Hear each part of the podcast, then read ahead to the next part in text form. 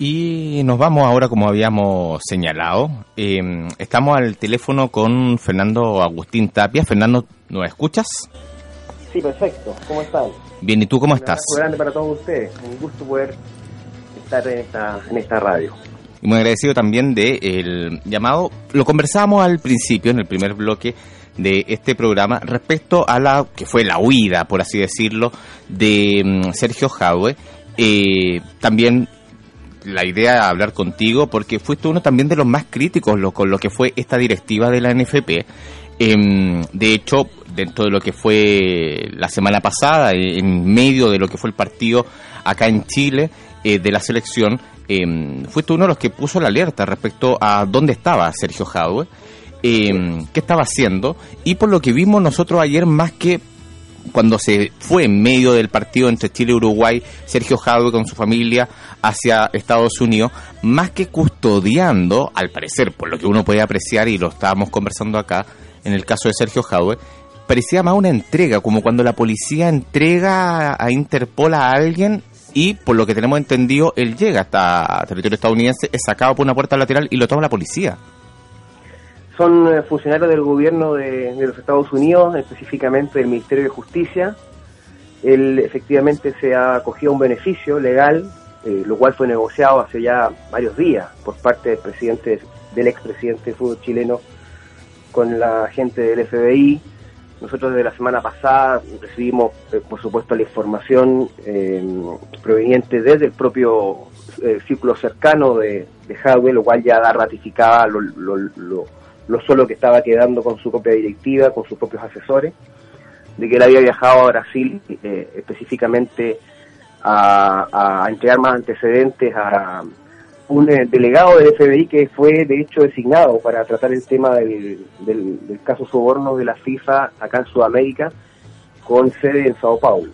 Eso despertó, por supuesto, muchas muchas sospechas porque también se pudo ratificar a través de otra fuente de que él había viajado a fines del mes de octubre, específicamente 28 de octubre, a Brasil, también había hecho el mismo itinerario, había ido hasta Sao Paulo, en esa oportunidad de Sao Paulo había también tomado un vuelo rumbo a Nueva York para tratar de no dejar eh, sospechas o huellas, y eh, había vuelto a Chile vía Lima. Todo esto evidentemente con coordinación con la gente del FBI que lo estaba ayudando para que no tuviera problemas internos, porque eh, uno de los temores que seguramente pudieron haber tenido a la gente de los Estados Unidos es que acá en Chile se pudiese haber apurado alguna otra causa, que, que, anticipara, por ejemplo, la obligación de Jado de quedarse en Chile. El arraigo, que era la investigación de la Fiscalía de Peñalolén, por la cual fue notificado la Puede haber sido eso, que es un tema menor, porque eh, lo de la Fiscalía de Peñalolén tiene que ver con eh, la designación de sueldos ilegales, ¿no?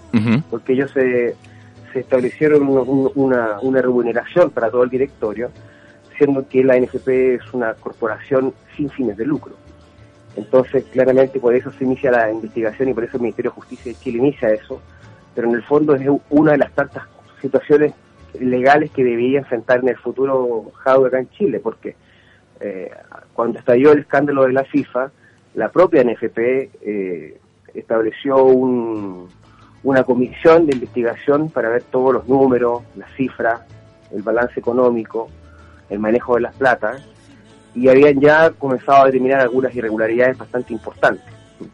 Estamos hablando, estamos hablando de es que tú hacías, por ejemplo, ayer mención, decía, a ver, porque aquí estamos hablando de Sergio Jadwe y la implicancia que pueda tener el que él termine colaborando con el Departamento de Justicia en Estados Unidos. Em, y probablemente debe haber gente muy preocupada de eso, porque no es que esté rebajándole porque es buena onda o porque es buena gente o tiene buenos antecedentes para atrás. Eh, sino porque va a colaborar, como lo hizo Chuck Blazer, que terminó involucrando un montón de gente. Pero tú decías, hablamos de una directiva donde tenemos a eh, Jorge Segovia escondido en España, donde tenemos a Gabriel Ruiz Tagle por el caso de la colusión eh, cuando está el, papel confort. Eh, tenemos a Leonidas Vial involucrado en el caso Cascada.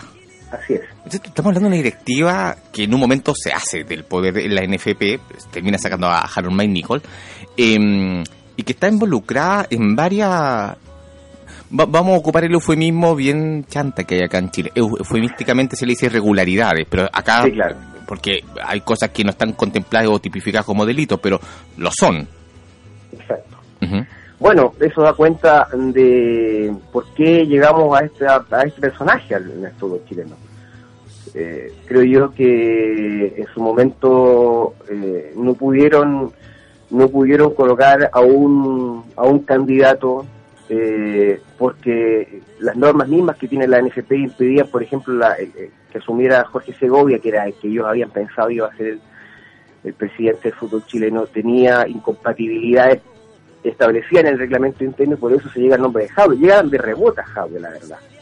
O sea, en, el grupo de los disidentes en su momento con a Harold Nicol no tenían un candidato porque los que venían del fútbol, Bloise y otros, la verdad es que prefirieron no, no poner el, pecho a las balas, como se dice, poner su rostro, porque sabían que claramente iba a haber eh, situaciones eh, que enfrentar muy complicadas y porque además el nombre de Javier Nichols asociado al de Bielsa era muy, muy fuerte. Entonces no había muchos interesados, la verdad, en colocar ahí su nombre.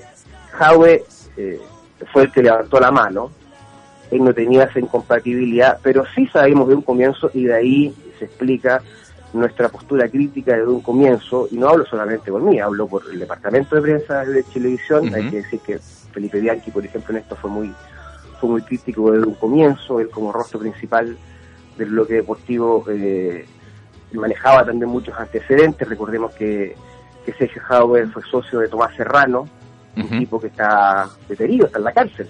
¿Fue, fue, complaciente el periodismo con, con la directiva de la NFP para obtener cuñas de los jugadores, para tener entrada Pinto Durán, por ejemplo? Mira, yo a mí, yo no, a mí no me gusta hablar de lo que hacen los, los otros colegas, los otros medios. Cada, cada medio tendrá su línea editorial, cada periodista sabrá lo que tiene que realizar. Ahora, lo que era lo que es efectivo es que Javier tenía demasiado, eh, demasiados puntos débiles y creo yo que sí, hubo hubo medios que en definitiva desoyeron aquello o no les pareció interesante y, fueron poco críticos. A nosotros nos costó muchísimo porque recuerda, recuerda tú que eh, Televisión había adquirido los derechos de televisación de la selección. No recuerdo. Eh, un año antes de que terminara el mandato de May Por lo tanto, nos tocó navegar, teniendo los derechos de la televisación, una directiva con la cual eh, estábamos enfrentados frontalmente. Eso implicó, por ejemplo, muchas dificultades en las transmisiones, no teníamos acceso directo a la fuente, se nos hizo muy difícil eh, trabajar, efectivamente, desde el punto de vista operativo, eh, porque no nos dieron las facilidades, ellos sentían, y con razón, que nosotros no colaborábamos con ellos tampoco. O sea, ellos esperaban un trato eh, distinto en las transmisiones, y si ustedes recuerdan, yo creo que hagan memoria, nuestras transmisiones no solamente abordábamos el tema futbolístico con mucha dureza, estando Borghi, por ejemplo, en la banca, hicimos una transmisión dura, de hecho, crítica, por lo futbolístico primero, pero fundamentalmente por lo que había detrás, por lo que significaba eh, lo que estábamos viendo al frente desde el punto de vista institucional, directivo. Entonces, claro, costó, pero mantuvimos una, una actuación inalterable desde el comienzo. Eh, tarde o temprano esto iba a pasar, porque todo lo que lo que surge de mala forma termina mal. Es una ley de la vida. Eh, y efectivamente, tal como tú dices, yo ayer hacía el recordatorio para que la gente se diera cuenta, ¿no? ¿Quiénes fueron los que pusieron a Jaue en su cargo? Es cierto que los controladores de los grandes equipos han cambiado, a excepción de Católica. Que en caso pero, claro, el NFP, porque ya el la U está Jurasek, que era el que, que, roncaba en azul azul. que también salió por una puerta chica. Exactamente. Eh, ya no está en Colo Colo Leonidas Vial ni Rostagle, eh, que salieron también por la puerta chica. Y hay muchos, sí, eh, presidentes que se mantienen, que están hoy escondidos en el tumulto, que prefieren no aparecer, porque saben que son responsables de haber llevado a Jaue al poder. En el fondo pusieron a Jaue porque pensaron que lo podían manejar, pero crearon un monstruo, o sea, un tipo con muchas ansias de poder, con muchas ansias de influencia, que fue efectivamente adquiriendo esto, eh, que fue escalando de manera muy rápida en el fútbol sudamericano, en la Confederación Sudamericana, aprovechando también eh, un poco eh, la caída de otros grandes dirigentes de la historia fútbol sudamericano en todos estos años, partiendo por, por que murió, la muerte lo, salvó, vendría siendo a esta altura. Que era, era protector de varios, varios presidentes de varias federaciones en Sudamericana. Sí, por supuesto. O sea, estamos hablando de una verdadera estructura mafiosa que se prolongó por más de tres décadas, en eh, específicamente en la Confederación Sudamericana. Los mismos nombres de siempre, desde Joao Belanche para adelante. En Brasil, Ricardo Teixeira. En Brasil, Julio Grondona en Argentina. Nicolás Legos en, en Paraguay. Eugenio Figueredo en Uruguay. O sea, toda esa estructura se fue cayendo de manera vertiginosa en los últimos años, lentamente, y eso permitió que otros nuevos actores se sumaran entre ellos Jaude, adquirió muchísimo poder efectivamente. De hecho, tanto poder que incluso comenzó a ser eh, incómodo para los para los mismos dirigentes o mismas instituciones que lo habían puesto el cargo en el fútbol chileno. De hecho, recordamos acá eh, los, principios de Sergio Jaude, que era bien tímido, tartamudeaba mucho, no tenía manejo. Eh, Mal Nicole era periodista, em, muy tímido y ahora era un tipo muy soberbio, ¿ah? que manejaba con cierta arrogancia incluso. Bueno, si yo les contara la cantidad de situaciones que evidentemente nosotros nos guardamos, porque eh, la manera en cómo actuaba eh, por debajo, ¿no? Como, había una amenaza directa, no a nosotros, sino que eh, existiendo contratos de por medio, por ejemplo, en los medios de comunicación, él presionaba, digamos. Conocíamos perfectamente nosotros el personaje porque también eh, manejamos mucho más datos de cómo se estaba manejando. Entonces, sabíamos a quién estábamos enfrentando en esta situación. Pero en fin, eh, creo yo que aquí lo importante es que eh, ojalá el Consejo de Presidentes, que son quienes en definitiva tienen que resolver el futuro del fútbol chileno, hagan un mea culpa a lo menos. No creo que vaya a haber un gran cambio, un gran cambio en la manera en que se está manejando el fútbol. Desafortunadamente las sociedades anónimas a veces tienen cosas buenas, pero tienen muchas cosas malas también. Eh, no son la panacea. Yo, yo sostengo que esto no tiene que ver con un sistema. Yo no soy un defensor tampoco del sistema anterior. eh, porque básicamente, eh, claro, porque también ahí hubo mucha, mucha irregularidad. Recordemos cómo estaban antes los clubes, como muchos se llevaron también a, a Colo Colo a la U para la casa. Entonces tiene que ver en realidad con una cuestión ética. O sea, en la medida en que hayan dirigentes eh, que estén efectivamente formados con una ética, y al margen de cuál sea el sistema, eh, va a funcionar. Hay sociedades anónimas que funcionan muy bien, en el caso de O'Higgins, por ejemplo, que ha crecido efectivamente como institución de la mano a humor, y otras que han funcionado muy mal, que, han tenido eh, evidentemente un, eh, un retroceso desde el punto de vista ético, moral y cómo se han manejado. O sea, han, transformado esto en un negocio, en, un negociado más que un negocio. es un negocio, pero ahí yo creo, tenemos la posibilidad de creer en la autorregulación o, y ahí donde un poco entraba la pregunta anterior respecto al tema de la complacencia. Cuando hay un periodismo punzante, cuando hay gente que reclama, por ejemplo, ahora ha empezado a reclamar por el tema de la entrada, donde la justificación de la NFP es que lo que pasa es que Chile tiene un ingreso per cápita de 26, 23 mil dólares, que justo estamos hablando de, estamos en una discusión justo en una sociedad, en Chile, en donde estamos, algunos hablan de la autorregulación, por ejemplo, llevándolo a otro caso, lo que fue el tema del cartel del confort, etcétera, etcétera cuando lo, ¿ah? cuando lo que debería haber una sociedad un poquito más, más, más, crítica, más, más pendiente, alguien que le ponga el cascabel al gato, que la gente estuviera más vigilante. Bueno, sí, por eso creo que es un gran desafío de los medios, pero tiene que considerar una cosa, que los medios no dejan de ser una empresa. Eh, y, sabemos también quiénes controlan los medios. Eh, los medios están controlados por empresarios, por grandes grupos, pero a su vez eh, el periodismo está hecho por por, personas que son eh, trabajadores y son periodistas y son profesionales y son gente de las comunicaciones. Entonces hay que hacer un poquito, hay una, hay una diferencia ahí. Eh, se, va, se va a poder llegar a la verdad en la medida en que también se han funcionado los intereses de esos mismos medios, ¿me entiendes? Entonces no es fácil romper ese cerco. Por eso para mí es muy importante lo que ha sido el fenómeno de las redes sociales, lo que ha sido el fenómeno de los medios alternativos, eh, lo que ustedes hacen, por ejemplo, también ayuda, ayuda de alguna manera a ir rompiendo ciertos cercos. Yo creo que en la medida en que tengamos gente y personas, una población más, más, más enterada, más empoderada, eh, más educada, que le permita encontrar información en diferentes fuentes, no solamente en un solo medio, no solamente en la televisión, que es un medio masivo, que es importante porque tiene una enorme penetración, pero las grandes noticias hoy no están en los grandes en, los medios masivos por, por lo que te estoy explicando porque las noticias se han transformado en un producto. Entonces eh, hay que ir buscando ciertamente la información, hay que ir buscando la verdad de manera eh, parcelada. Eh, yo por lo menos hablo por, por, lo que nosotros hemos hecho en nuestra área. Y yo me siento muy orgulloso de eso porque efectivamente en esta pasada hemos sido constantemente, hemos tenido una línea constante de, de, enfrentar una situación que era irregular desde el comienzo. Eh, por lo tanto, yo creo que es muy importante eh, esta, esta reflexión que debe hacer la gente de cómo buscar la información correcta, de hacerse una idea para tener una opinión también y, también eh, exigir de los medios una, una actitud más crítica de lo que está pasando. Pero para no perder el foco de lo, del fútbol y de mirar la idea, yo, tú lo decías, yo lo decía anoche en mi comentario y quisiera reafirmarlo acá.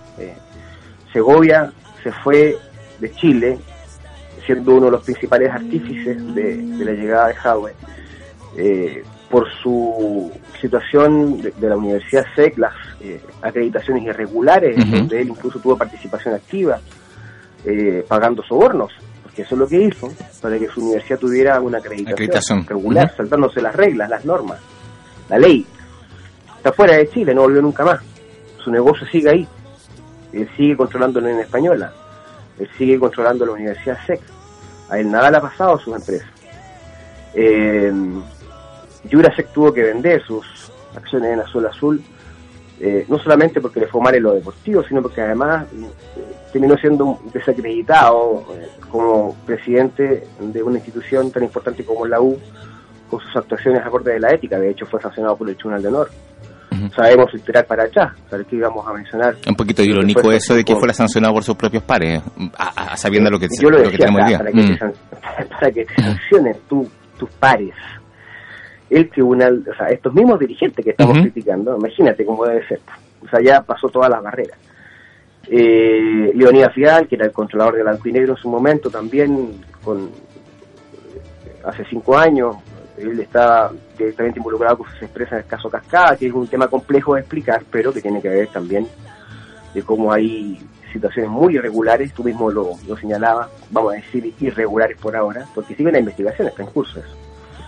Lo de Restagle ya, bueno, es uno de los eh, de, de, los grandes ejemplos, ¿no? Él él está involucrado en el caso con su empresa, directamente en el caso del cartel del confort, pero además recordemos que como ministro del deporte está muy cuestionado porque los números no, calzan en el, análisis financiero lo que dejó los Juegos Sudamericanos. ¿Mm? Y, agrego también el caso Frutícola Atacama, que probablemente no es de las primeras planas de la noticia, pero no era menor el tema de las temporeras encerradas que pudimos descubrir ahí en la precordillera de la región de Atacama son muchas situaciones mm. irregulares en el fútbol es también vinculado directamente con el apoyo económico a la Garra Blanca y su relación con Pancho Malo. Con Francisco Muñoz, con mm. Pancho Malo.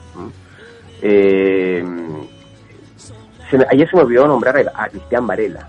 Y yo creo que es un personaje también muy importante. También de blanco y negro. Una gran ambición de poder. Él eh, era presidente de Colo Colo en su momento pasó al directorio de la NFP teniendo una incompatibilidad pero enorme. O sea, a mí me llama la atención que para estos dirigentes eh, los conflictos de interés no existen. Les da lo mismo. Él es dueño de Chile Films. Sí. Eh, que es el principal proveedor de servicios eh, televisivos de la NFP o del canal del fútbol. Que ha tenido varias peleas también a nivel sindical, lo hemos conversado, hemos tenido aquí también a la gente ahí que trabaja del, del Exacto prácticas de verdad eh, muy precarias para los trabajadores. También nos hemos sumado en esa lucha con la gente. Eh, hemos puesto nuestro nombre y hemos estado junto con ellos en, su batalla porque efectivamente nos parece que un rol importante que hay que cumplir si tiene uno la posibilidad de tener el espacio es precisamente estar con la gente que tiene razón en sus demandas. Bueno, eh, Cristian Varela es uno de los vicepresidentes, es el segundo vicepresidente de la LCP, es miembro del directorio. Yo se lo voy a explicar así muy simple. Él, como presidente de Chile Films, fija una tarifa de lo que tiene que pagar el fútbol chileno a través del CDF por su servicio. Y a su vez, estando sentado en una mesa, es la de Chile Films, está sentado en la mesa del director de la NFP, que es la que aprueba o rechaza ese mismo presupuesto. O sea, se fija un sueldo por un lado y el mismo se lo aprueba por el otro. ¿Me entiendes? El conflicto es enorme, gigantesco. O sea, monumental. Es, es monumental. Es más, en medio de toda esta crisis, en medio de toda esta crisis, ellos teniendo mucha más información que todos nosotros, hace una semana, Chile Films y el, eh, el eh, y el CDF aprueban un nuevo contrato por tres años, un aumento del 5% de las tarifas. Es decir, Marela fija nueva tarifa en Chile Films y siendo vicepresidente de la NFP, aprovechándose todo el caos que existe en este momento en la directiva, aprueba esas nuevas tarifas, es decir, asegura su negocio por, por los próximos tres años. Estando incluso en discusión la posibilidad de la venta del canal de fútbol, que es lo que se está discutiendo en esta hora, en estas horas también. ¿Me entiende o no? La irregularidad enorme, gigantesca, la poco ética, el desparpajo, es realmente asqueroso. Es asqueroso. Pero bueno, son empresas privadas, son acuerdos entre privados. Eh, tu pregunta, ¿y esto, esto, eh, eh, esto en qué influye en el, en el, fútbol? Bueno, primero, evidentemente, da cuenta de la calidad ética de las personas que están dirigiendo el fútbol chileno. Eso es lo primero. Y segundo, como esto se ha transformado en todo un negociado, fíjate tú eh, cómo ha crecido el, la calidad del campeonato chileno. A nosotros nos salva la selección porque tenemos una generación dorada que ha logrado cosas muy importantes. Eso tapa todo lo, lo, otro, digamos, cómo ha decaído en la calidad del fútbol chileno, cómo ha decaído la inversión en las divisiones inferiores, porque no les interesa.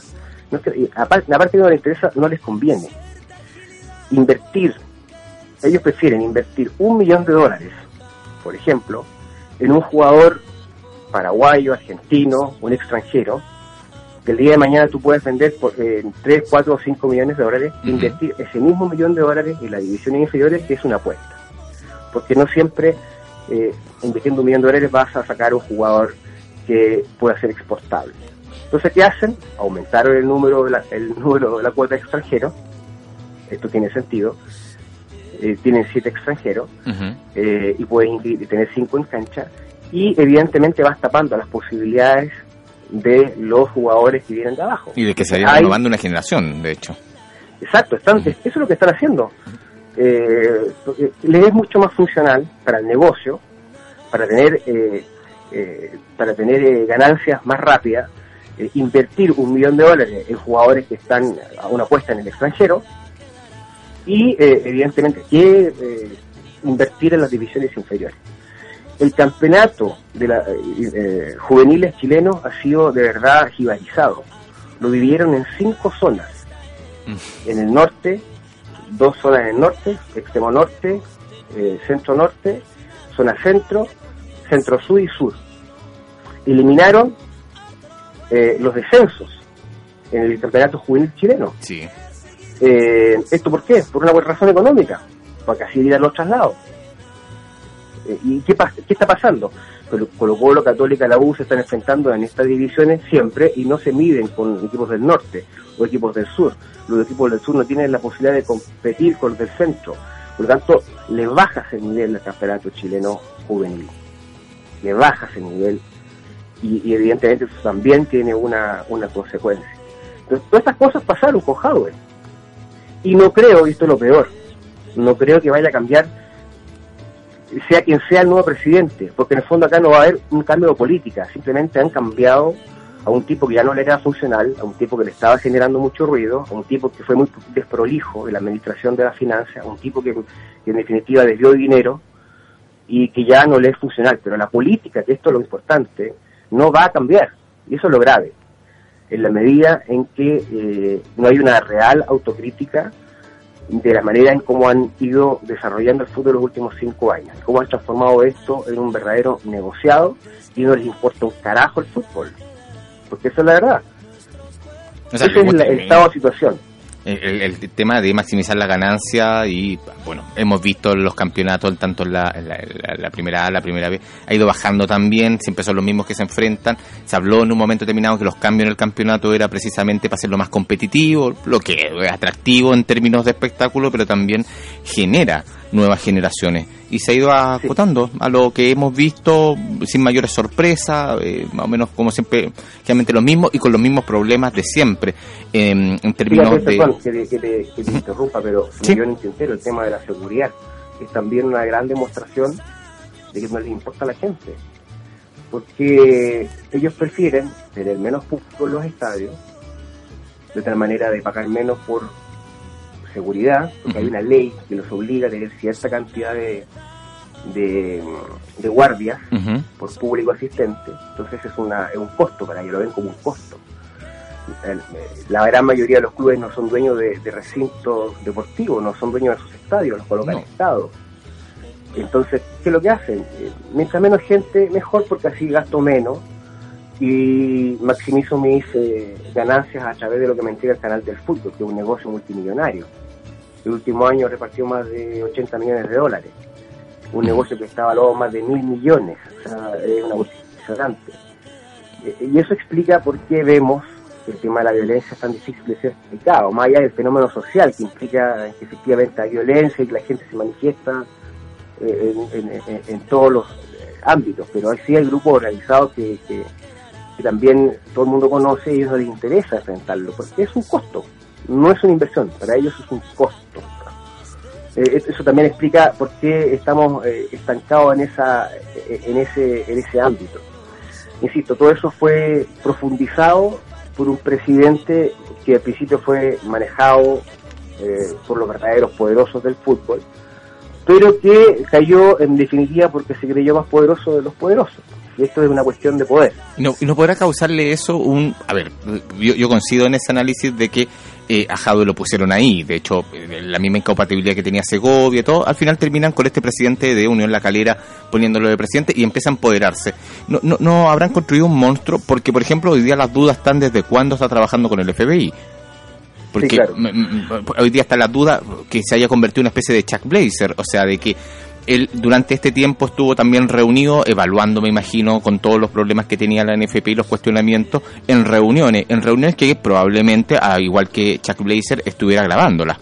Es una posibilidad. No podemos descartar absolutamente nada. Ahora, yo la información que tengo es que, si bien es cierto, se le da protección, él no, no viajó a Estados Unidos con eh, eh, a ver, con eh, la, protección legal, o sea, no, no con la figura legal de testigo protegido. Estoy, leyendo, a dar un estoy, leyendo Él está colaborando. Sí, porque estoy leyendo, estoy leyendo ahora prensa internacional y estoy leyendo también agencias internacionales y particularmente medios gringos. él está hoy día bajo la figura de testigo protegido. Mira, yo te, voy a, hacer un consejo. Siempre ten cuidado con aquello porque las agencias replican mucho lo que dice la prensa local. Entonces, claro, si lees la crónica, seguramente decir según medios chilenos. Sí, sí, de hecho había una de Reuters que apelaba al tema de medios chilenos, ¿no? Pero por eso estaba buscando en, en medio eh, gringo y él, llega al aeropuerto, es sacado por una puerta y es tomado por, por agentes. Eh, eso, eso, mm. Mira, eh, eso, eso es así. Efectivamente, él está bajo protección, pero lo que te estoy diciendo es que no, te, no, está confirmado que, que sea el estatus de testigo Claro, sí.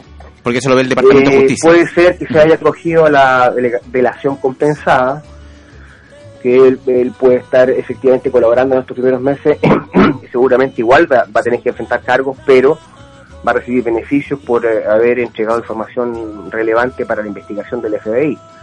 Recordemos que el FBI lo que le, interesa es efectivamente acumular pruebas contra los, peces gordos. Sí, generalmente hace eso. Y claro, y, y Javi no alcanzó a convertirse en un pez gordo, tenía la intención, pero no alcanzó. Entonces, yo te insisto, no tenemos confirmación y en la medida en que el FBI o el Ministerio de Justicia, el Departamento de Justicia de Estados Unidos no entregue en realidad en qué calidad está allá, no podemos eh, comprenderá que esa, eh, llegar ahí es mucho más complicado. Nosotros manejamos la información del entorno, ¿no? Del entorno del, de Jaue, de quién eran sus colaboradores y que dejaron de, serlo, de dirigentes, por supuesto, también de su directorio, que eh, estaban también muy decepcionados, básicamente porque se enteraron recién la semana pasada de todo esto y se sintieron traicionados. Y puede ser lo que tú dices, yo no, no descartaría que él en una de esas haya ido la semana pasada y efectivamente se haya reunido con, con eh, otros presidentes de la Confederación Sudamericana en una reunión secreta y haya grabado, imagínate. Puede ser un gran golpe del FBI también. O sea, ya, lo, ha hecho el Departamento de Justicia, por, eso lo digo con el caso de Chuck Blazer. Puede ser, de hecho, eh, es probable que la semana pasada, ante la situación de Figueredo, había habido una, un intento de reunión secreta de los presidentes de las federaciones que quedan vigentes todavía eh, y, y, y, y haya entregado las facilidades de poder eh, aportar pruebas, ¿no? ¿no? lo podemos descartar.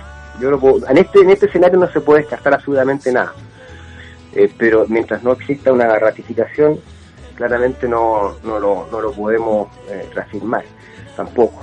Entonces, sí, una situación fue increíble, como en una semana todo se, se derrumbó el caso, como un golpe duro para el NFP que creo que era necesario en todo caso. O sea, tarde o temprano esto iba a, acontecer. Sí, hubo una sensación extraña, para ir terminando, bueno, allí había una derrota eh, eh, en, en, el partido, se acusó, también que pudiera haber habido un factor ahí con lo que estaba pasando con Howard en términos de la concentración, se vio un equipo muy desconcentrado en la cancha, muy desconcentrado. En la conferencia de prensa, San Pauli dijo, me toma de sorpresa, no, no sabía esta situación de, de. Em, pero hay una derrota, la NFP en una crisis, el presidente de la Asociación Nacional de Fútbol Profesional arrancando, eh, custodiado por carabinero en un aeropuerto ante la expectación periodística. Es como volver a los viejos tiempos. Yo me acuerdo, esto en los 80, los 90 era como igual bastante frecuente. Sí, eh, eh, lamentablemente no es una situación nueva, digamos. tampoco los dirigentes del pasado eran de muy eh, trigos limpios y eso tenemos que partir de esa base, ¿no? eh, sí, fue un, martes negro, diría yo, ¿no? Eh, un martes negro en donde lamentablemente desde el punto de vista futbolístico también, yo no sé, yo, yo, o sea, yo sostengo que estas cosas que te sacan del partido igual, o sea, los jugadores comentan entre ellos, eh, se, deben, se deben haber preguntado si esto afectaría su acuerdo con los premios, por ejemplo, muy polémico. Eh, se negoció hace muy poco. Se negoció la semana pasada, se negoció con, en ausencia de Jaude, de hecho, pero con Jaude pisando todo desde, desde su eh, ausencia, ¿no? ¿no? se sabía dónde estaba. ellos llegaron al acuerdo el lunes del el lunes pasado, de hecho, el, lunes, 9 de noviembre, estando Jaude en, Sao Paulo, imagínate. Eh, un poco días antes del partido con Colombia. sí, hubo muchas situaciones extrañas que creo que este, esta fecha doble. Este, yo creo que la derrota se explica más por cuestiones futbolísticas, pero, efectivamente siento también que estas cosas afectan. Y, por mérito también de cómo jugó Uruguay, también. Sí, claro. mérito ahí. Sí, sí, sí, sí. Yo creo que, mira, fíjate lo que voy a decir, creo yo que eh, esta, esta pasada va a ser eh, va a ser al final a la apuesta positiva, porque necesitábamos un cable a tierra. Eh, los jugadores necesitaban un cable a tierra. O sea, vi mucha, un exceso de confianza después del partido con Perú. Ese rayado en el camarín en, en mm. Lima me pareció innecesario, imprudente, me pareció feo. Esas cosas no se hacen. La historia uno tiene que ser mucho más humilde. Y, y aparte que rayar la casa ajena es una falta de respeto. Sí. Al margen de, de cualquier provocación o como haya sido el clima en Lima. O sea, siempre ha sido así. Esta es la primera vez que los jugadores se enfrentan en una situación, en un clima hostil. Y, los rivales nuestros cuando vienen a Chile también lo sienten. Pero hay que saber comportarse, ellos son profesionales, supuestamente tienen mucha experiencia, ya son jugadores maduros. Y, siento yo que esta, esta, esta derrota de ayer y, el empate frente a Colombia eh, va a ser positivo porque les va a permitir decir, bueno, ojo, no está tan fácil como pensamos al comienzo. Va a haber que luchar, hay que estar concentrado, eh, hay que ser eh, más humilde en la victoria, hay que tener, hay que poner sobre la cancha toda la experiencia y la madurez de la cual hemos eh, hablado y, hemos alabado esta selección que ha adquirido en este tiempo, en estos, en estos años. Así que yo tengo mucha, mucha confianza en que Chile va a clasificar igual y que con lo que hay vamos a estar peleando arriba en esta clasificatoria. Este es un traspié simplemente que coincide con este momento fútbol chileno pero, pero hay materia prima y hay jugadores de sobra, talento, hay calidad. Y, también coincidió con un mal momento individual de varios jugadores, seguramente ya sobre el final del año eh, sintiendo un poco la carga física. Sí. Bueno, estamos hablando con el periodista Fernando Agustín Tapia, te queremos agradecer el contacto, coincidimos en la última parte, de hecho, si uno mira los números, eh, se tienen siete puntos en esta ya pasada y son más puntos de lo que se tuvo para el la clasificación a Sudáfrica y la clasificación a Brasil. Que de hecho, lo más que se tuvo en esta, eh, en esta misma, comparando la misma fecha, eh, FIFA eran seis puntos, lo más que se había tenido. Ahora se tienen siete. Sí, eh, y está Ecuador, el que está arriba es Ecuador, que es un rival directo, eso cambia un poquito, porque estamos hablando de una selección que ha dado el golpe, la, eh, porque, ah, los ha sorprendido todos. Que ellos sí, canasta completa. Claro, canasta limpia, canasta completa. Y, pero bueno, viene Argentina acá en Santiago, después Venezuela en Venezuela en marzo, y habrá tiempo para recuperar jugadores, va a volver a Danguis, por ejemplo, que es un jugador importante, vamos a perder a Vidal y a Valdivia, para partido con Argentina. Em, Argentina perdió a Macherano, también importante. Argentina perdió a Macherano, pero va a recuperar a Messi, Agüero y a Tevez. Y a Tevez, sí, va a estar complicado eso. Va a estar difícil, claro. Pero bueno, si es lo que hemos dicho siempre, si nadie dijo que esto iba a ser fácil. Yo creo que cuando empezamos a, a, perder puntos cuando en la cabeza de algunos eh, apareció la idea de que esto era fácil, que la mm. carrera ganada o corrida. Y no es así. Nunca ha sido así en Sudamérica. Estas son las clasificatorias más difíciles del planeta. Del planeta, sí, pues la sudamericana siempre ha sido mucho más, más complicado. Claro, Alemania se elimina con Macedonia, España con Luxemburgo. Ojo, y no le ha salido fácil al, en la última clasificatoria europea, han tenido varias sorpresas. Sí, claro, pero llegan los mismos siempre, ¿no? Eh, un poquito en Europa no hay muchas sorpresas, Centroamérica menos, México, Costa Rica. Ya la CONCACAF ahí. Mm. Acá, yo quisiera ver a, España eh, eh, viviéndose con Argentina, Brasil, Uruguay en una clasificatoria. Sería difícil ahí. Eh, y va en, en, geográficamente en un continente muy grande, traslados que son de 5 o 6 horas, jugando en altura, jugando con alta humedad, como en Colombia, en Ecuador. no, es difícil, es complicado. Allá en Europa eh, toman un avión y una hora y media están en Roma, en una hora y media están en Londres, juegan siempre a temperatura ideal, todo perfecto, las canchas no son irregulares, ah, funciona pero a la perfección.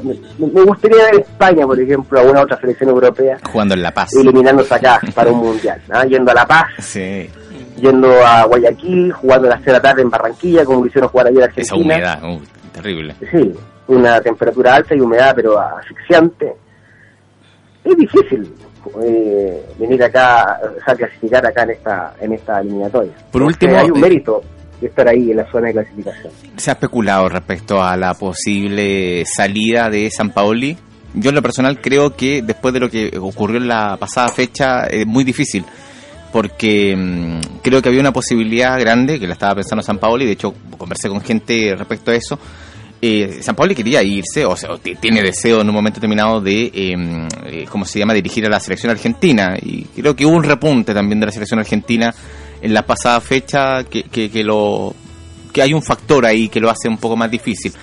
Pero se especuló con la salida de, de, San Paoli respecto a, a, lo que, a lo que pudiera ser en un momento determinado el paso acostado de Sergio Jadwe, que nadie esperaba la semana pasada que terminara arrancando de esta forma.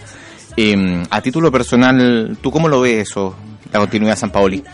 Eh, especulaciones simplemente. Eh, yo creo que eh, efectivamente a mí no me sorprende porque San Paoli desde que terminó la Copa América ha dejado siempre la ventana abierta de querer partir, porque estuvo negociando con la Federación Mexicana, eso es un hecho concreto. Efectivamente se reunió con un delegado de la Federación Mexicana en Buenos Aires, semanas después de la Copa América, o cuando se fue eh, Miguel Herrera en realidad. Ahí, se produjo una posibilidad, él lo desmintió, Javier lo desmintió a su vez, bueno, hay una suerte de conflicto. Pero él evidentemente está buscando y legítimamente, legítimamente, la posibilidad de crecer profesionalmente y él, eso significa ir a un equipo grande en Europa o una selección eh, como la Argentina, que es un deseo natural. Él, como él lo ha dicho públicamente, no, no, nunca lo ha escondido. Lo ha dicho públicamente, no ahora, sino incluso antes de, antes del Mundial. En algún momento él desearía dirigir la selección argentina. Lo que pasa es que ahora se especuló mucho por el momento de Martino, eh, que estaba muy complicado, que no había podido ganar, pero ahora gana en, Colombia y bueno, cambia el, cambia el escenario. La información que yo tenía, por lo menos, a mí me escribió un amigo que es representante de futbolistas importante, con muchos vínculos en Sudamérica, y, me dijo que él tenía información de que, eh, en caso de que no siguiera Martino, el hombre era Simeone, y lo dije así directamente al aire porque la información que me llevo. Que tiene, un campañón en Europa. Sí, es difícil conocer al Atlético de Madrid, pero yo creo que él cumple un ciclo en el Atlético de Madrid y, y, seguramente él debe pensar que el, próximo paso es eh, en la selección argentina y, tiene lógica, ¿no? Eh, Tinelli, que es candidato a dirigir la AFA, hay unas elecciones ahora en, Argentina para ver quién es el nuevo presidente de la Asociación de Fútbol Argentino, Tinelli es el candidato que más posibilidades tiene de ganar, el presidente de San Lorenzo, propietario de San Lorenzo. Y él habría llegado a un acuerdo de palabra con Simeón en caso de. Tenía ya algo avanzado. Esa es la información que yo manejaba, que, que Simeone en cualquier circunstancia es el candidato natural para ser el sucesor de Martino, y no San Paolo. Seguramente Argentina genera cierto resquemor el hecho de que no haya tenido un paso no haya que le ganaba la Copa América. Es mérito, pero quizás no suficiente. tener eh, un grupo, mira, eh, quizás la duda que pueda generar Argentina es, es que a San Pablo le ha faltado dirigir un grupo que no haya armado él, que sucede con las elecciones, eh, porque ya son jugadores formados. O sea, tú, tú sabes que Argentina tiene que tener una lista de 23 y más o menos sabes cuáles son los 23. O sea, es poco lo que puede modificar ahí San Paolo. Eh, no, y, hay un manejo también de personalidad fuerte en un camarín de estrella. Uf, imagínate, imagínate eh, lo que es manejar un camarín de, de, esa, de esa envergadura. Pero bueno, yo, yo creo que tiene las capacidades, absolutamente. Tiene las capacidades de gran entrenador. Fernando, eh, pero ingresando al momento todavía. No, yo creo que va a seguir porque, bueno, cambiaron muchas cosas y también esta cosa se va moviendo, no, no, no es estática y me imagino que él ponderará con su gente, porque tiene un equipo técnico, no sé, un equipo que se desarmó, ah, ojo. Bueno, ah, el, último partido fue el de Uruguay, uno de su de sus hombres fuertes del equipo técnico. Podría ser dos, el Nico 10 mm. también podría irse con BKHS. Mira. Eh, que es otro de los asistentes de, San Paoli. Pero un poco estaba preparándose para eso, por eso que llegó como en el lío el español, que lo había acompañado los últimos dos meses prácticamente acá en Chile eh, sabía este escenario porque Cachese ya le había adelantado que su intención era iniciar su carrera como entrenador principal. Y, bueno, va a tener que. Eh, él, sabe perfectamente que es un proceso natural, digamos, o sea, eh, tarde o temprano de Cachese iba a iniciar su carrera solista, entre comillas, ¿no? haciendo un poco parangón con la música. y veremos cómo eso se resuelve pero en la medida en que se le respeten todos los compromisos asumidos entre Javi y él, él no, tiene ningún motivo para renunciar. Y segundo, hay una cláusula de salida que es multimillonaria. Y si San Paolo tiene se quiere marchar, tiene que pagar una cantidad enorme de dinero, o la federación que lo quiera contratar, o el club que lo quiera contratar. Eso fue el gran impedimento porque no fue a México. Era, era de verdad muchísimo dinero. Eh, San Paoli está por sobre los casi 3 millones de dólares anuales, no todo su cuerpo técnico. El contrato hasta el 2017, diciembre del 2017. Y había una cláusula que implicaba muchos millones, casi 12, 13 millones de dólares. Entonces, si tú sumas los 13 millones más el sueldo de San Paolo que quiere, que evidentemente va a querer negociar por más de 3 millones, saca la cuenta. O sea, es un negocio, cualquiera que quiera levantar a, a San Paolo y Chile tiene que tener más de 30 millones de dólares sobre la mesa. Y eso no lo paga cualquiera. No, no. ¿Hay que tener mucha necesidad o hay que...? Bueno, el caso de México en ese momento lo tenía, pero creo que se ha ido diluyendo. Eh, queremos agradecer el contacto, Fernando. Eh, vamos a estar muy pendientes porque esto parece una teleserie que se ha, puesto bastante entretenida, más que de las que están dando en, algunos canales. Y, y eso hay que ver. O sea, no, es menor que el presidente, insisto, la Asociación Nacional de Fútbol Profesional, con las implicancias también esto en el mundo político. Se ha dejado un poco de lado esto. Hablamos de dirigentes de la Conmebol que eran recibidos en los palacios de gobierno respectivos países. Acá se habla mucho, esto tiene que ver con el mundo privado, pero ahí hablamos de estadios que son públicos, hablamos de un montón de recursos que se ocupan también para los campeonatos y también para las distintas selecciones. Entonces, tiene altos ribetes. Una de las políticas siempre, ¿no? La política de la FIFA es estar bien con el gobierno de turno. Da lo mismo si el gobierno de turno es de izquierda, de derecha, de centro, si es dictadura, da lo mismo. Estar siempre con el poder. Bueno, y, así ha cimentado gran poder. De la FIFA de siempre, ¿no? Y, eso explica por qué uno ve estos personajes que han caído, han caído eh, desde el para abajo, desde adelante, digamos, para adelante. Eh, con, con, todos los presidentes de las más diversas eh, tendencias en diferentes países, hasta con el Papa, entonces da lo mismo. Bueno, de hecho la FIFA tiene más asociados que la ONU, si es verdad eso. Sí, claro. Hay, hay países que no están ni siquiera reconocidos como tales y tienen federación ahí en, la FIFA.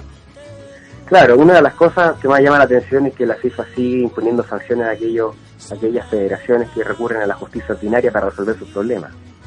Es una cuestión que tiene poco sentido. a mí me parece un escándalo, pero bueno, eh, las federaciones que se asocian a la FIFA tienen que asumir eso.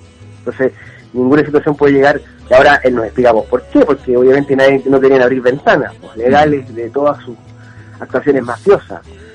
Lo de la Confederación Sudamericana es un escándalo, pero de proporciones. No sé si tú sabes, pero el, edificio de la Comebol está en Asunción, está en realidad en Luque, que es una localidad que está muy cerca de Asunción, a 20 kilómetros.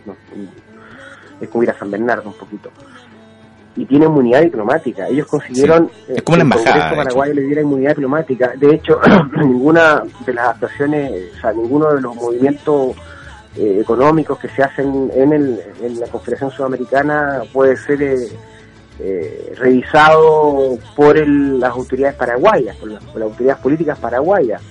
La policía para el edificio de la Confederación Sudamericana o al hotel de la Confederación Sudamericana tiene que pedir autorización eh, y ahí uno explica cómo esta alza de millones, los sobres, cómo se repartían en el hotel de la Confederación Sudamericana, si se pagaban las coimas. Así lo reveló. Todavía recordamos cuando se le puso el nombre de una calle acá en Chile.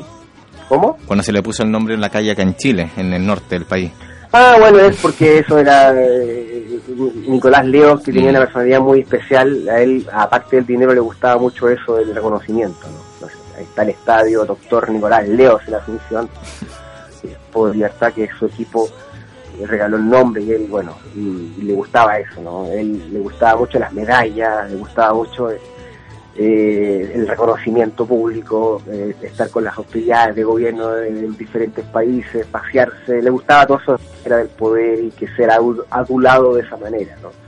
Y Chile en una actuación bien torpe, eh, o sea, nos, fuimos tener alcalde en Coquimbo, pero imagínate lo que llegamos. Afortunadamente esa situación se corrigió. Sí, pero era para congraciarse con Nicolás Leo para que diera su voto para que Chile sea sede del campeonato mundial juvenil y que Coquimbo sea sede, después se sede. O sea, fue un poco una negociación, así negociaba Nicolás Leo. Pero bueno, yo ya todo de la historia que se ha ido construyendo en los últimos años con esto. Claro. Queremos agradecer nuevamente el contacto. Aprovecho de saludar eh, contigo a la gente de Cauquene y a las agrupaciones allá. Ah, muchas gracias. Sí, a la gente del Maule. no, un agrado para mí. La verdad es que hacía tiempo que estaba esperando la posibilidad de poder conversar con ustedes. Hacen un lindo trabajo. Son muy combativos en su... A veces, cuando vengo tiempo, los, los escucho. Me gusta mucho esto de las, de, de las radios populares, de, de los medios alternativos, entre comillas, porque permite también tirar información sin una, eh, el seco que implica someterse a una línea editorial. Yo cuando hablo en la cámara estoy diciendo lo que pienso, quiero dejarlo muy en claro, pero siempre sometiéndome a una línea editorial. No puedo traspasar barrera. Por eso creo que es muy importante eh, lo que te decía al comienzo, la, que, crezcan el número de, medios alternativos, que las redes sociales se hagan importantes, que se manejen con responsabilidad, por cierto, porque bueno, uno mueve muchas cosas también en redes sociales. Eh, pero que la gente se empodere y reclame de, sus autoridades y también de los medios información correcta, fidedigna, eh, para hacerse una opinión, para hacerse una opinión y, también para, para, actuar en concordancia con lo que ellos, la gente estime que sea, es correcto o no, digamos. Pero que tenga súper clara la película, que así funciona la cosa. Bueno, te queremos agradecer, bueno, siempre también agradecido de tus comentarios, en términos de deporte, entender que el, fútbol particularmente tiene que ver con también un fenómeno social y eso también toca mucha arista em, y esa también la relevancia de, lo que está ocurriendo. Y, nada, pues, así cada uno lo suyo, todo lo nuestro, como decía un gran revolucionario uruguayo. Em, bueno, a algunos les puede doler que justo ocupe un uruguayo hoy día para citarlo, pero, pero nada, vamos a estar muy pendientes de eso y te mandamos un abrazo grande y fraterno para allá. Bueno, muchas gracias y estamos a disposición de, de la radio en cualquier situación. Ustedes me llaman nomás. Dale, que esté muy bien, cuídate. Vale, adiós. Es nuestra confianza en nosotros lo que incrementa nuestra fe en los grandes valores de la humanidad en la certeza de que esos valores tendrán que prevalecer, no podrán ser destruidos levantando la voz. recuperando nuestra historia, por la verdad, por la justicia. Radio Villa Francia.